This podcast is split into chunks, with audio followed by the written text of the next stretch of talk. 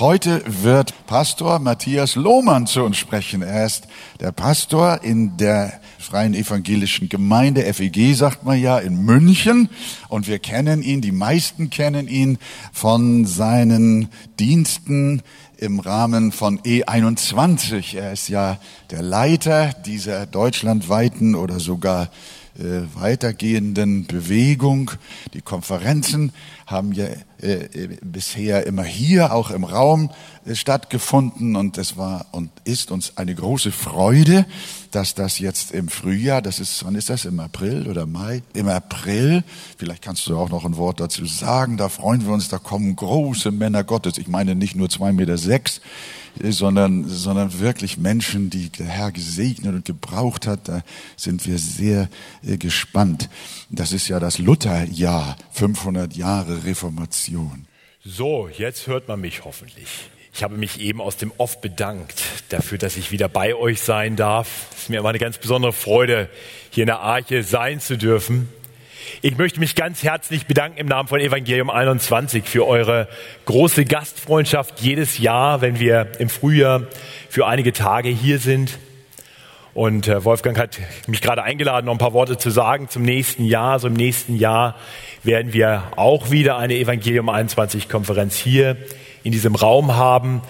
Wir werden äh, zum Reformationsjubiläum diese Konferenz in Kooperation machen mit einer ja, Pastorenkonferenz aus Nordamerika, die sich Together for the Gospel nennt. Und äh, werden dazu Mark Dever, Ligon Duncan, ähm, Al Moeller und David Platt hier haben. Das sind vier äh, recht bekannte Prediger, Theologen aus den USA und wir werden über die fünf Solas der Reformation nachdenken. Und es werden natürlich auch wieder einige aus dem Kreis von Evangelium 21 dabei sein und predigen. Unter anderem ein gewisser Christian Wegert, der hier, glaube ich, gut bekannt ist. Also herzlichen Dank für eure Gastfreundschaft und seid herzlich eingeladen. Ende April, es ist das letzte Donnerstag bis Samstag, äh, die letzte Donnerstag bis Samstag Phase im April. Ich weiß jetzt nicht ganz genau das Datum, 27. bis 29. oder so in dem, in dem Dreh. Das wird, bis dahin haben wir noch ein bisschen Zeit. Ich möchte jetzt beten für die Verkündigung von Gottes Wort. Himmlischer Vater, Danke, dass du ein Gott bist, der redet. Und danke, dass dein Wort uns die Welt erklärt, uns hilft, uns selbst besser kennenzulernen. Und vor allem, dass du dich uns offenbarst in deinem Wort.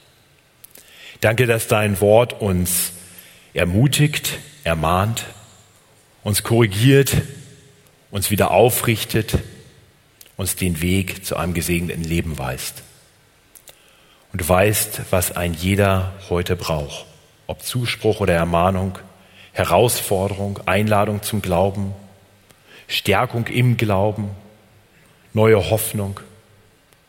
Herr, wir haben keine Worte, die das bewirken können, aber du hast Worte des Lebens. So ist es mein Gebet, dass du jetzt redest und du unsere Herzen und Sinne öffnest, auf dass dein Wort in uns eindringen und uns verändern kann. Tu das zur Verherrlichung deines herrlichen Namens und zum Wohle deiner Gemeinde. Amen. Am letzten Freitagabend war unsere Stadt München, in der ich lebe, in Angst und Schrecken. Ich denke, ihr habt das alle mitbekommen. Ein Amoklauf im Olympia-Einkaufszentrum und für eine ganze Zeit war nicht klar, was eigentlich wirklich los ist. Ich war zu Hause, wir hatten einige Geschwister aus der Gemeinde bei uns zu einem Treffen. Und äh, dann kam ein erster Anruf von einem, der kommen wollte. Der meinte, ja, ich komme aus, äh, aus dem Norden Münchens und äh, da im Olympia-Einkaufszentrum ist was los, ist alles abgesperrt, ich werde ein bisschen später kommen. Dann kam er und dann kamen Anrufe. Jeder bekam Anrufe, ist alles in Ordnung bei dir? Und dann haben wir angefangen, die Medien ein bisschen mehr zu verfolgen und ständig kamen neue Schreckensnachrichten. Dann hieß es, dort in der Stadt ist auch eine Schießerei gemeldet worden und dort in der Stadt wäre auch was los. Und die ganze Stadt war in einem Zustand von Angst und Panik. Und Gott sei Dank hat sich manches davon nachher als Falschmeldung herausgestellt. aber nicht für alle ist es glimpflich ausgegangen. Ich weiß nicht, wie es euch ging. Ich bin mir sicher, ihr habt das aus der Distanz verfolgt, hier in Hamburg vor den Fernsehern. Sehr wohltuend war für mich inmitten dieser Panik, wie die Polizei und vor allem der Polizeisprecher mit der Situation umgegangen ist. Ein ganz unaufgeregt, ein Krisenmanagement, in dem er Besonnenheit und Zuversicht ausstrahlte. Immer wieder der Aufruf, bleiben Sie zu Hause und vertrauen Sie Ihrer Münchner Polizei. Ja, wie gehen wir in großen Krisen? Wie gehen wir mit großen Krisen um? Nun ist mir klar, dass das, was am Freitag vor einer Woche in München geschehen ist, uns für einen Moment betroffen macht, aber dann schalten wir den Fernseher aus und unser Leben geht weiter. Und dann gibt es die ganz persönlichen Krisen. Wir haben vorhin in der Gebetsgemeinschaft über einige gehört.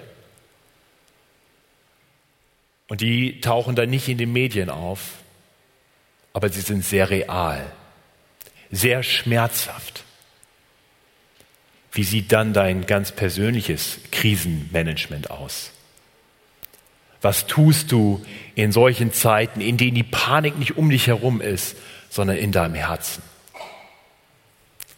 Ich möchte mit uns heute Vormittag einen Text betrachten, einen Psalm, in dem wir Wegweisung bekommen für solche Zeiten. Ich lese uns Psalm 130. Und vielleicht könnt ihr dazu aufstehen, dass wir Gott ehren, indem wir auf das Lesen seines Wortes im Stehen reagieren. Ein Wallfahrtslied. Aus der Tiefe rufe ich zu dir, o Herr. Herr, höre meine Stimme. Lass deine Ohren aufmerksam sein auf die Stimme meines Flehens. Wenn du, o oh Herr, Sünden anrechnest, Herr, wer kann bestehen? Aber bei dir ist die Vergebung, damit man dich fürchte.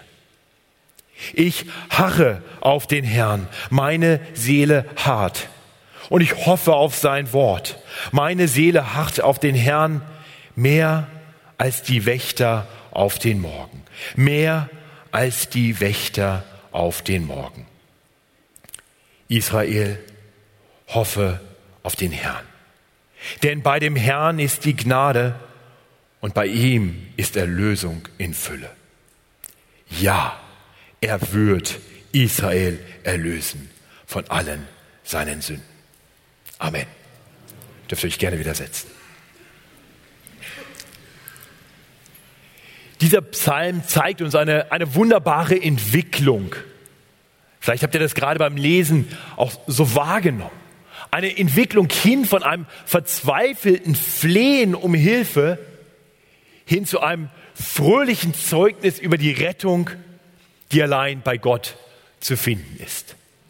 Und ich möchte diesen Psalm heute mit uns einfach Stück für Stück durchdenken, so dass wir auch mitgenommen werden auf den Weg durch die Emotionen des Psalmisten, auf dem Weg aus tiefer Not hin zu einem freudigen Bekenntnis unseres Glaubens, unseres Vertrauens auf Gott.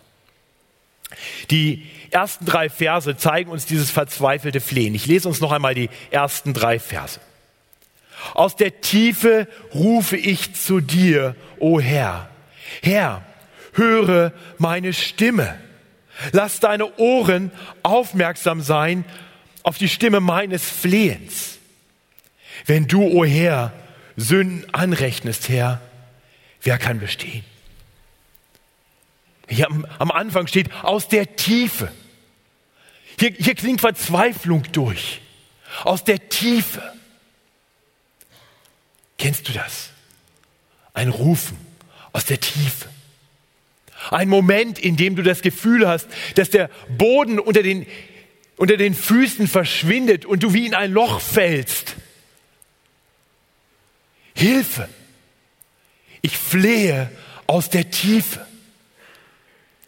Vielleicht die, die Botschaft, dass, dass deine Existenzgrundlage verschwunden ist, das Gespräch bei deinem Vorgesetzten, in dem dir eröffnet wird, dass der Job weg ist. Vielleicht das Gespräch beim Arzt, wo dir eine Diagnose mitgeteilt wird und du das Gefühl hast, der, der Boden unter den Füßen verschwindet. Vielleicht auch die Erkenntnis von etwas, was du selber angerichtet hast. Eine Beziehung, die auf einmal zerbricht.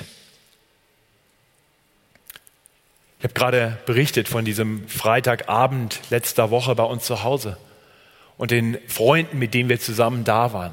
Einer dieser Freunde war Johnny. Und wie ich schon sagte, sie bekamen alle Anrufe und, und E-Mails und Leute fragten, wie geht's dir? Und dann bekam Johnny auch einen Anruf. Es war ein anderer Anruf. Johnny, dein Neffe ist in den Rücken geschossen worden. Ich habe es auf Facebook in einem Video gesehen. Auf einmal ging der Boden unter den Füßen weg. Johnny in ein Mannsbild bricht in Tränen aus. Johnny ist sofort losgefahren,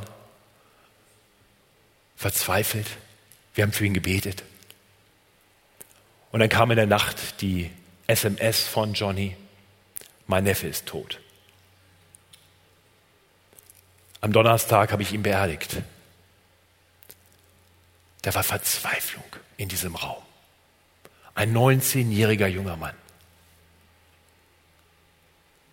Und da war Verzweiflung. Aus der Tiefe, aus der Tiefe rufe ich zu dir, o oh Herr. Und das Gefühl, hört er mich überhaupt? Herr, höre meine Stimme. Lass deine Ohren aufmerksam sein auf die Stimme meines Flehens. Verzweiflung. Ruf um Hilfe. Aber der Psalmist weiß, wo Hilfe zu finden ist. Er weiß, an wen er sich wenden kann. Kein verzweifeltes ich weiß nicht mehr weiter. Es ist aus. Nein, seine Verzweiflung bekommt eine Richtung. Aus der Tiefe ruft er. Aus der Tiefe rufe ich zu dir, o oh Herr. Ja, das Gefühl, wo ist Gott? Ich kann ihn nicht sehen, ich kann ihn nicht spüren, aber ein Rufen, Herr, höre meine Stimme. Lass deine Ohren aufmerksam sein auf die Stimme meines Flehens. So betet hier der Psalmbeter. Wie betest du? Wohin gehst du in solchen Zeiten der Tiefe? Wie klingen deine Gebete? Ganz ehrlich, meine Gebete klingen oft ganz anders. Vor allem, wenn die Not nicht so direkt vor Augen ist. Dann werden das oberflächliche Gebete. Dinge, die ich schon tausendmal gebetet habe. Oder Dinge, die aus Gottes Perspektive betrachtet eigentlich von keinem großen Belang sind. Aber hier geht es ans Eingemachte. Und dann, und dann werden unsere Gebete oft erst so richtig echt. Kennst du das? So Phasen, wo auf einmal dein Gebetsleben sich komplett verändert. Not lehrt beten, sagt der Volksmund. Und der Volksmund hat recht. Und so möchte ich uns einladen, uns dem Psalmisten hier zum Vorbild zu nehmen. Möge der Herr es uns schenken, dass wir immer mehr so beten, dass wir uns eins machen gerade auch mit den Geschwistern, die aus der Tiefe rufen. Und dass wir ihren Ruf mit aufgreifen und diese Gebete vor Gott bringen.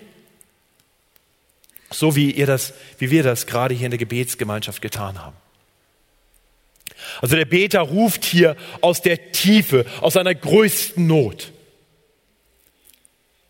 Aber es ist eigentlich eine solche größte Not.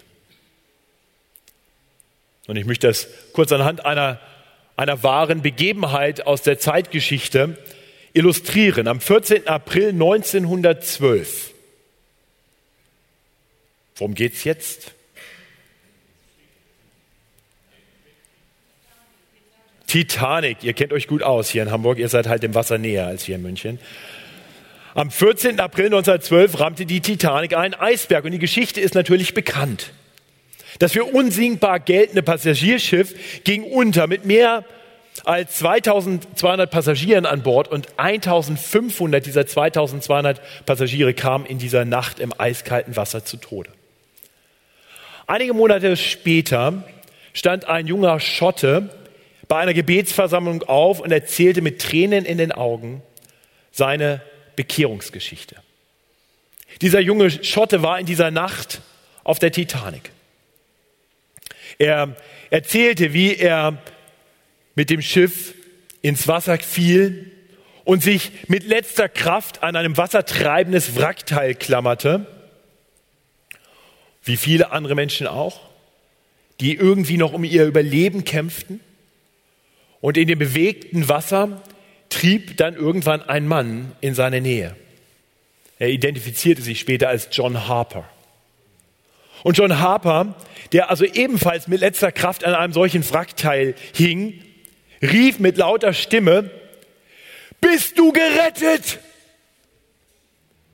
Und der Schotte antwortete, nein, ganz offensichtlich nicht. Er rief zurück, glaube an den Herrn Jesus Christus und du wirst gerettet werden. Die nächste Welle trieb John Harper wieder weg. Der Schotte konnte ihn nicht mehr sehen. Nach einer Weile tauchte er wieder auf und er rief ihm wieder zu, bist du jetzt gerettet? Und er antwortete wiederum, nein, glaube an den Herrn Jesus Christus und du wirst gerettet werden. Und dann konnte sich John Harper nicht mehr halten. Er rutschte ab und ging unter. Und der Schotte berichtet, allein in der Nacht mit zwei Meilen Eiswasser unter mir glaubte ich an Christus als mein Erlöser. Ich bin John Harpers letzter Bekehrter. Dieser junge Mann verstand aufgrund des Zeugnisses von John Harper, was seine größte Not war. Seine größte Not war es nicht, mitten im Eiswasser zu treiben und vom Ertrinken bedroht zu sein. Nein, er durfte verstehen, dass das Schlimmste, was uns hier auf Erden geschehen kann, das ist, dass wir ungerettet vor Gott stehen. Dass wir eines Tages vor dem heiligen und komplett gerecht richtenden Gott stehen und unsere Sündenlast auf uns liegt. Das ist das, was der Psalmist auch erkennt. Denn im Vers 3 heißt es, wenn du, o oh Herr, Sünden anrechnest, Herr, wer kann bestehen?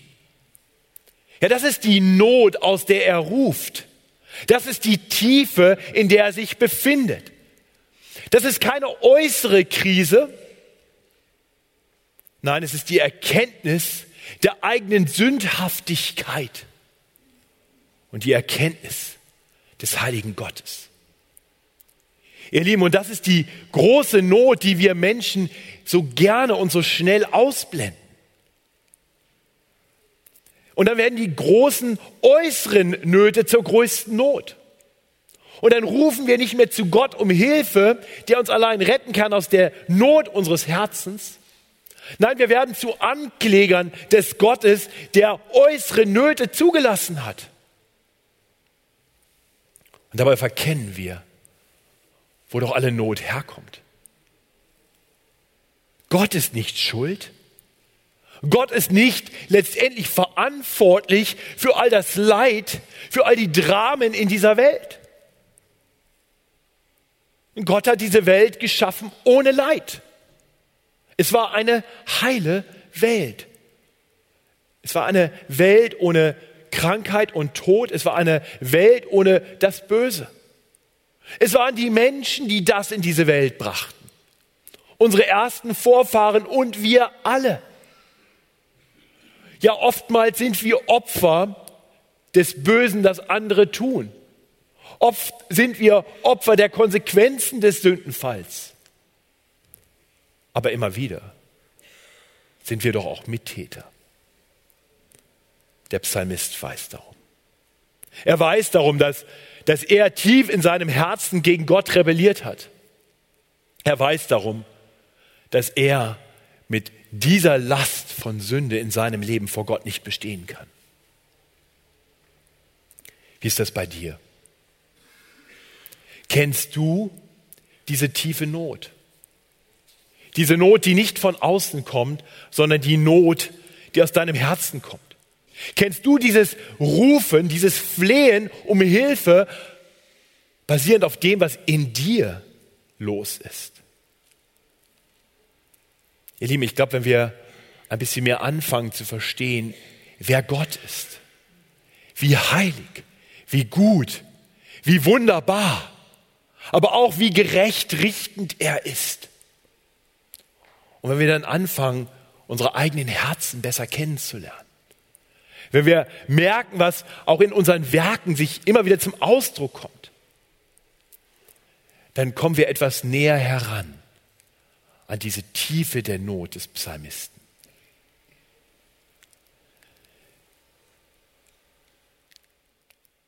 Bist du ein Student deiner eigenen Sünde? Gibst du dieser Not Raum in deinem Leben? Ganz ehrlich, ich ertappe mich immer mal wieder dabei, wie ich an Punkten, an denen ich schon hundertmal vorher gestanden habe, wieder gegen Gott rebelliere. Immer wieder. Ewiges Scheitern. Und dann gibt es zwei Möglichkeiten. Das eine ist, möglichst schnell an was anderes zu denken. Ah, ja, das tut weh, will ich nicht und jetzt gucken wir woanders hin. Vielleicht finde ich auch noch eine Erklärung und sage, na ja, es ist aber auch, also irgendwie habe ich schon auch eine gewisse Empathie für mich selber. Ich kann das verstehen. Ja, Leben war jetzt gerade auch schwer, dann darf man vielleicht auch mal so. Kennst du das? Aber Gott möchte das nicht. Er möchte, dass wir uns besinnen auf ihn, dass wir uns auf uns selbst besinnen, dass wir erkennen, in was für einer Tiefe wir stecken. Ihr Lieben, wir brauchen immer wieder die Gnade unseres Herrn. Und tu Gnade nicht leicht ab, Mach daraus nicht, na ja, das ist ja geschehen, es passt schon, ich bin jetzt gerettet, gut.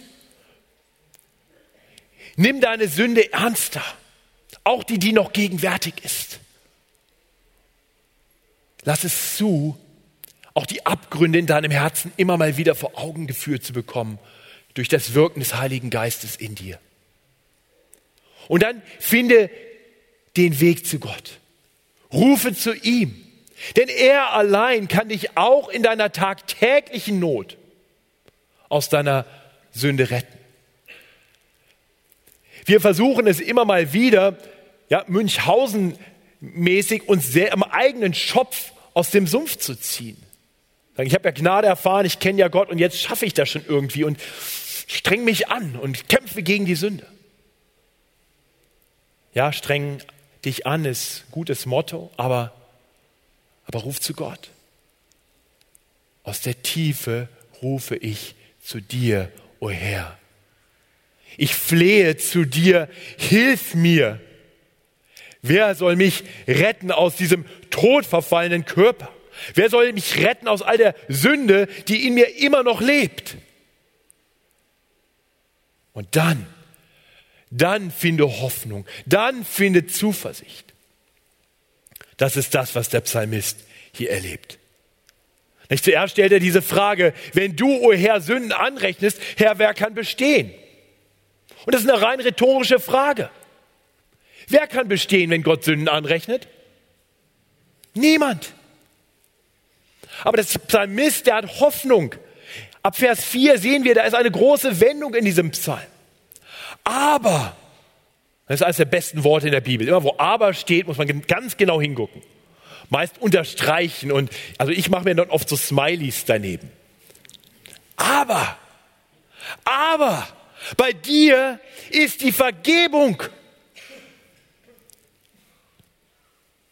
Aber wie kann das sein? Wie kann das sein? Wenn ich den Abgrund meiner Sünde sehe, dann gibt es erstmal keinen Anlass zur Hoffnung. Gott ist doch ein gerecht richtender Gott, der unsere Sünde nicht einfach ignorieren kann. Was wäre das auch für ein Gott, wenn er das Böse in der Welt, auch das Böse in meinem Herzen, einfach so abtut? Hast du nicht auch am letzten Freitag, als du von diesem Massenmord in München gelesen hast, gehört hast, eine tiefe Sehnsucht nach Gerechtigkeit gehabt? Wenn, wenn du ganz persönlich erlebst, dass dir jemand wirklich etwas Böses tut, schreit da nicht etwas in dir nach Gerechtigkeit? Und dieses Verlangen hat Gott in uns allen angelegt. Wir wollen Gerechtigkeit. Und Gott gibt Gerechtigkeit. Er wird keine Sünde ungestraft lassen. Und doch, und doch gibt es Hoffnung. Bei dir ist die Vergebung. Der Psalmist kennt die Verheißung des Alten Testaments. Er weiß, dass Gott versprochen hat, dass er einen, eines Tages einen Weg bereiten wird, damit er gleichzeitig vollkommen gerecht alle Ungerechtigkeit, alles Böse richten kann und doch auch in großer Gnade Sünden vergeben kann. Ja, wenn du Fragen dazu hast, wo das im Alten Testament auftaucht, dann lies heute Mittag vielleicht mal 2. Mose 34, die Verse 5 und 6. Gott hat das verheißen. Und dazu würde er dann viele Jahrhunderte nach dem Psalmist, der Psalmist hier sein Gebet betet, zu uns Menschen kommen, um genau das zu tun. Nicht in Jesus Christus kommt Gott in diese todverfallene Welt. Er kommt in diese Welt und er allein lebt so, dass da nichts Böses war. Er allein hätte vor Gott bestehen können. Ja, er konnte vor Gott bestehen, auch wenn Gott Sünde anrechnet, denn er war zwar in allem uns gleich und doch ohne Sünde. Und er, Jesus Christus, ging dann den Weg ans Kreuz, um unsere Sündenlast auf sich zu nehmen, so dass keine Sünde ungesühnt bleibt damit jede Sünde gerecht gestraft wird, damit Gottes Gerechtigkeit an keiner Stelle Schaden nimmt. Dafür starb er am Kreuz von Golgatha. Und so können alle, die ihm ihre Sündenlast geben, damit er die Strafe auf sich nimmt, dann befreit von aller Schuld vor Gott stehen. Das ist unsere Hoffnung und das ist die Hoffnung des Psalmisten. Die ganze Sündenlast weg, ans Kreuz gebracht befreit von aller Schuld. Wir dürfen aus der Tiefe unserer Not zu dem Herrn rufen und darum wissen, dass er uns unsere Schuld abnimmt, wenn wir uns ihm zuwenden, wenn wir ihn den Herrn unseres Lebens sein lassen. Und wenn du heute hier bist und das noch nie getan hast, wenn du deine Sündenlast noch mit dir rumträgst, wenn du vielleicht bisher gedacht hast, das ist eigentlich gar nicht so schwer, ich bin eigentlich ein ganz guter Mensch, dann habe ich zwei Ziele mit dieser Predigt. Ich möchte dir zeigen, dass diese Last viel schwerer ist, als du denkst. Dass du erkennst, in was für einer Tiefe du bist. Und dass du dann erlebst, diese Last, die kriege ich selber nicht hoch. Und dann erkennst, Dafür ist Jesus gekommen. Um diese Last von uns zu nehmen, damit auf unserem Rufen aus der Tiefe, diesem Flehen aus großer Not, die Gewissheit eines Abers, da ist Vergebung, werden darf.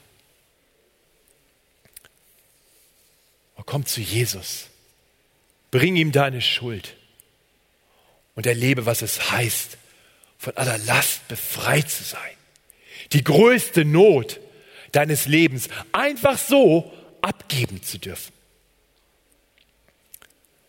Der Psalmist schaut voller Zuversicht auf das Kreuz hin. Er lebt noch vor der Zeit des Kreuzes, aber er kennt die Verheißung Gottes und er klammert sich an diese Verheißung. Und so wird aus seinem Flehen um Hilfe große Zuversicht. Diese Zuversicht, die ist verbunden mit Gottes Furcht. Bei dir ist Vergebung, damit man dich fürchte, heißt es hier. Auch das ist interessant, weil wir von Natur aus keine Gottesfurcht haben. Ja, von Natur aus, da blenden wir Gott aus. Wir fürchten Gott nicht. Dazu muss Gott erst anfangen, an uns zu wirken. Dafür muss er uns erst zeigen, wer er ist und wer wir sind und dass wir vor ihm niemals bestehen könnten. Und dann entsteht eine erste Gottesfurcht. Ich kann euch sagen, als ich 26 Jahre alt war, habe ich das zum ersten Mal in meinem Leben gehört. Und ich durfte es verstehen, aufgrund Gottes großer Gnade. Und ich war in Panik versetzt. Zum ersten Mal in meinem Leben habe ich wirklich Gottes Furcht gehabt. Aber nicht im frommen, schönen Sinne, sondern ich hatte Angst. Ich hatte Angst vor Gott, weil ich wusste, dass Gott gerecht richten wird und ich vor ihm nicht bestehen kann. Und dann, über ein paar Tage hinweg, durch den Rat, die Worte lieber Freunde, wurde mir klar, wo ich hingehen kann in meiner Furcht vor Gott. Mein Instinkt war es, vor Gott wegzulaufen, mich wegzuducken, es auszublenden. Aber das war nicht mehr möglich. Und dann durfte ich erleben, dass der Gott, den ich fürchte, weil er mich richten wird, der Gott ist, der in, mit offenen Armen mich empfängt, wenn ich Hilfe bei ihm suche. Und so durfte ich Schutz bei Gott finden. Und in diesem Moment wurde aus der Furcht vor Gott eine gute Gottesfurcht. Ihr Lieben, das wünsche ich uns allen, dass wir diese gute Gottesfurcht uns bewahren. Dass wir, dass wir zwar den Weg finden aus einer Furcht vor Gott hin zu einer Ehrfurcht vor Gott, aber dann dort bleiben. Denn nur wenn wir diese Ehrfurcht vor Gott haben, also die Klarheit darüber, wer Gott ist und wer wir als Sünder sind, erst dann wird diese Furcht in uns Gutes bewirken. Wahre Gottesfurcht bringt uns dazu, dass wir die Sünde hassen. Dass wir immer wieder darum flehen, Herr, hilf mir, veränder mich. Ganz praktisch. Mach dich eins in dein Gebet mit dem Psalmisten. Nimm dir die Bußpsalme vor und lerne Buße zu tun. Nicht die Sünde auszublenden, sondern nimm dir Zeit, jeden Tag zurückzuschauen. Was habe ich heute gedacht?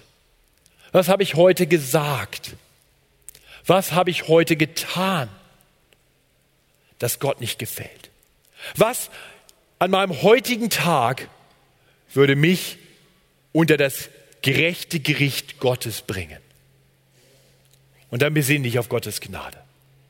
Und dann lerne deine Sünde immer mehr zu verabscheuen. Ich möchte uns Mut machen, unsere Gebete mehr und mehr zu füllen mit einem Teil der bewussten Buße. Es ist manchmal schade, dass wir Protestanten die Buße, die Beichte ein bisschen aus dem Blick verloren haben. Ich habe in München regelmäßig mit Katholiken zu tun. Ich hatte vor kurzem ein Gespräch mit einer Frau, die kommt jetzt seit einiger Zeit zu uns in die Bibelstunde und auch in die Gottesdienste. Und die sagte, ich hätte gern mal einen Termin mit Ihnen, Herr Pastor. Und dann kam sie, ältere Dame, saß bei mir im Büro und sagte, also, damit die Karten gleich auf dem Tisch liegen, ich bin Katholikin und das will ich auch bleiben. Aber ich fühle mich bei Ihnen ganz wohl. Darf ich weiterkommen? Natürlich durfte sie weiterkommen, darf weiterkommen und kommt auch weiter. Und, und dann habe ich gesagt, das, erstmal ist mir völlig egal, was für ein Label da drauf klebt und wie sie sich nennen. Frage ist, was sie glauben. Und dann kamen wir ins Gespräch. Und dann sagte sie mir auch, wo sie so Probleme hat mit der römisch-katholischen Lehre und was sie, was sie angesprochen hat bei uns. Und sagte, aber ein Problem habe ich. Bei Ihnen gibt es keine Beichte, oder? Das, das haben sie aber auch nötig, oder? Recht hat sie.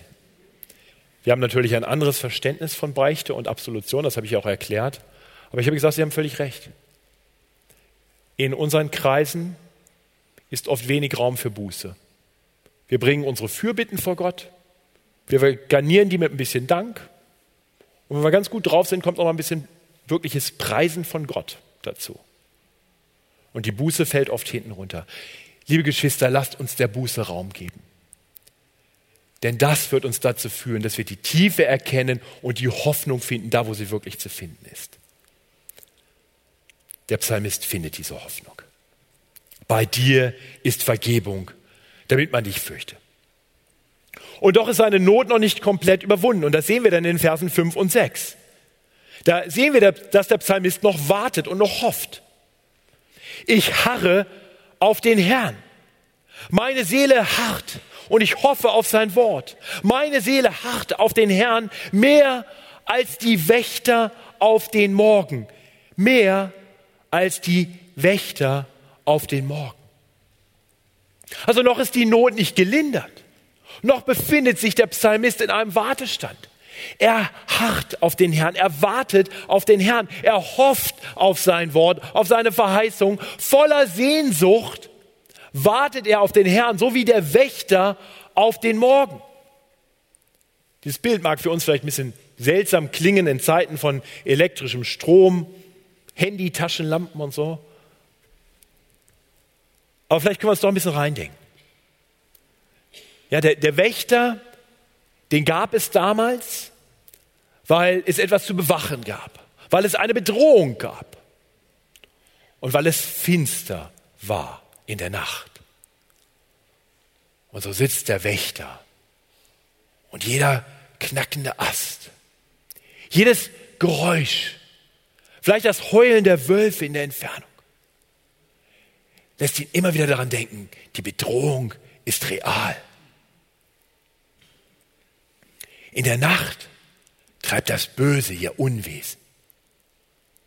Und die Spannung, diese Anspannung findet erst ihr Ende, wenn die Sonne aufgeht, wenn es hell wird, wenn man wieder klar sehen kann.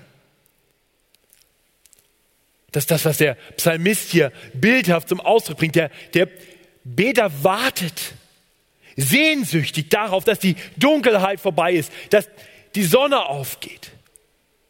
Und in gewisser Weise können wir sagen, darauf, wo der Psalmist gewartet hat, das ist geschehen. Die Sonne ist aufgegangen. Die Dunkelheit war vorbei, als Jesus Christus, das Licht der Welt, in diese Welt kam. Also in gewisser Weise steht der Psalmist auf einer anderen Seite des Wartens, des Harrens. Er schaut noch auf dieses Licht der Welt, das kommen soll. Er wartet noch auf diese Erlösung, die kommen soll.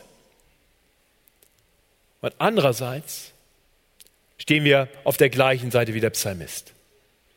Noch ist viel Dunkelheit in dieser Welt. Noch gibt es Krankheit und Leid.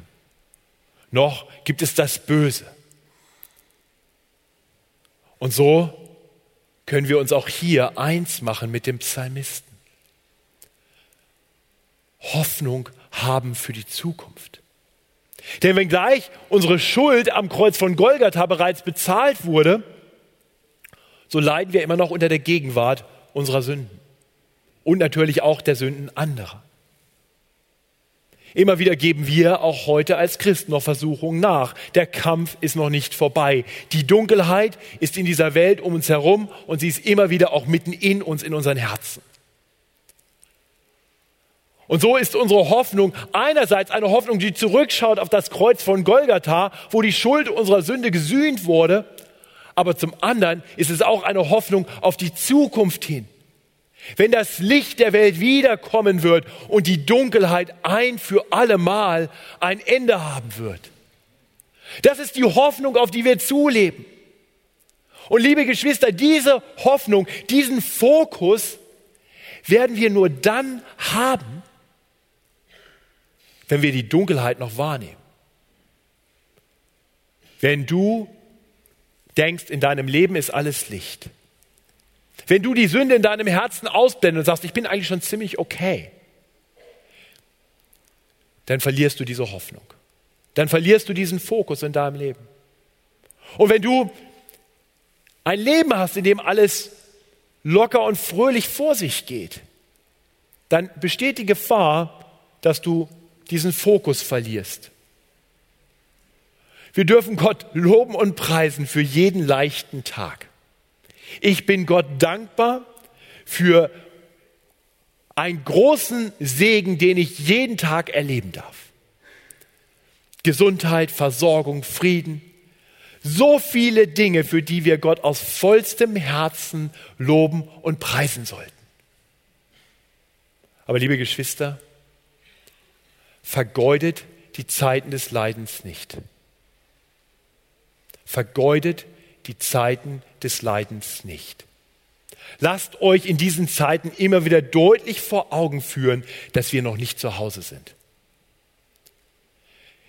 Nehmt diese Zeiten bewusst wahr als Wegweiser, die uns darauf hinweisen, das, worauf wir wirklich hoffen, ist nicht, dass unsere Lebensumstände immer gut und leicht bleiben, sondern dass wir eines Tages erlöst werden aus dieser Welt, in der noch so viel Dunkelheit ist.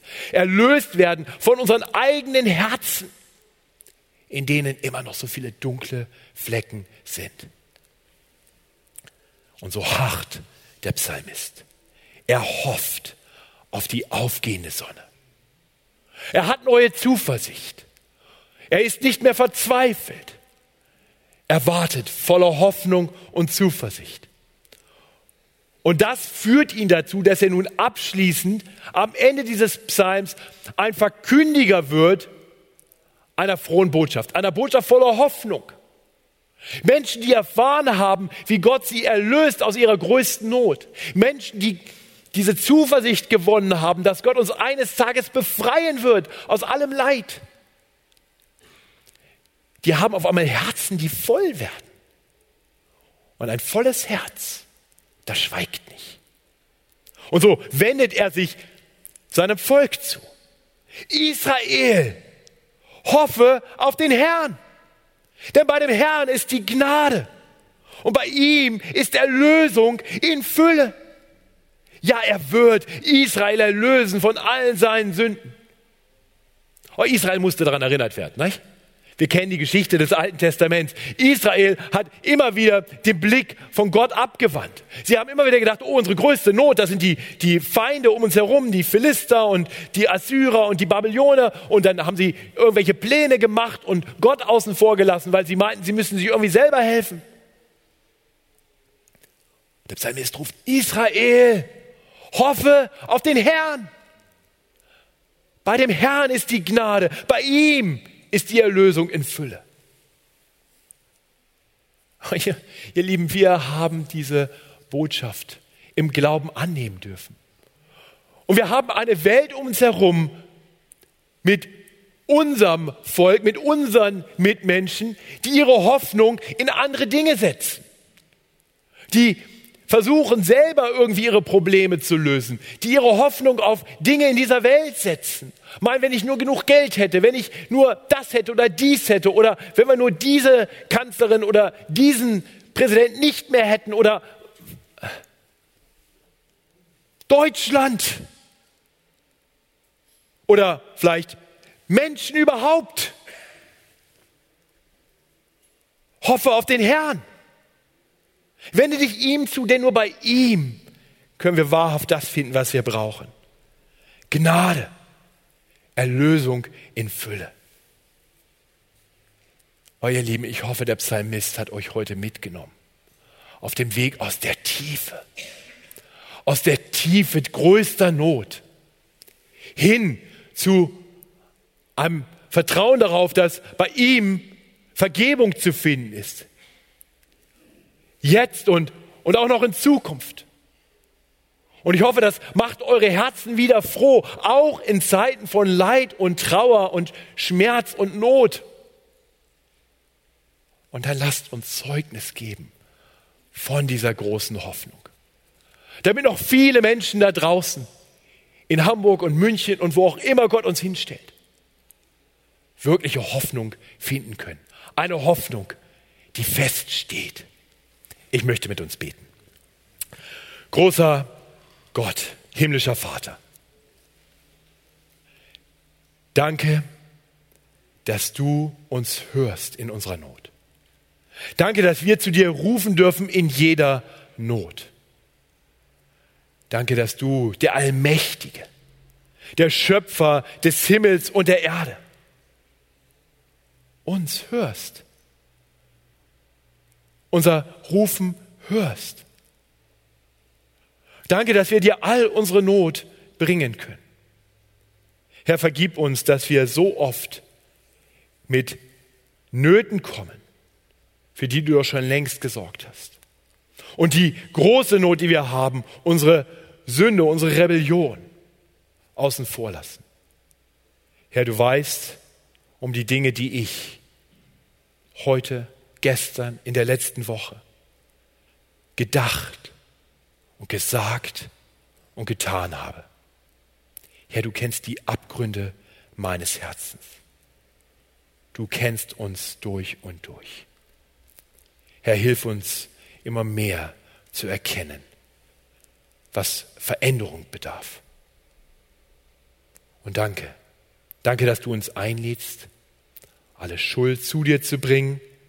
Und danke, dass du uns zusagst, dass alle, die dir ihre Schuld bringen, alle, die bei dir Rettung suchen, Gnade suchen, bei dir Vergebung empfangen.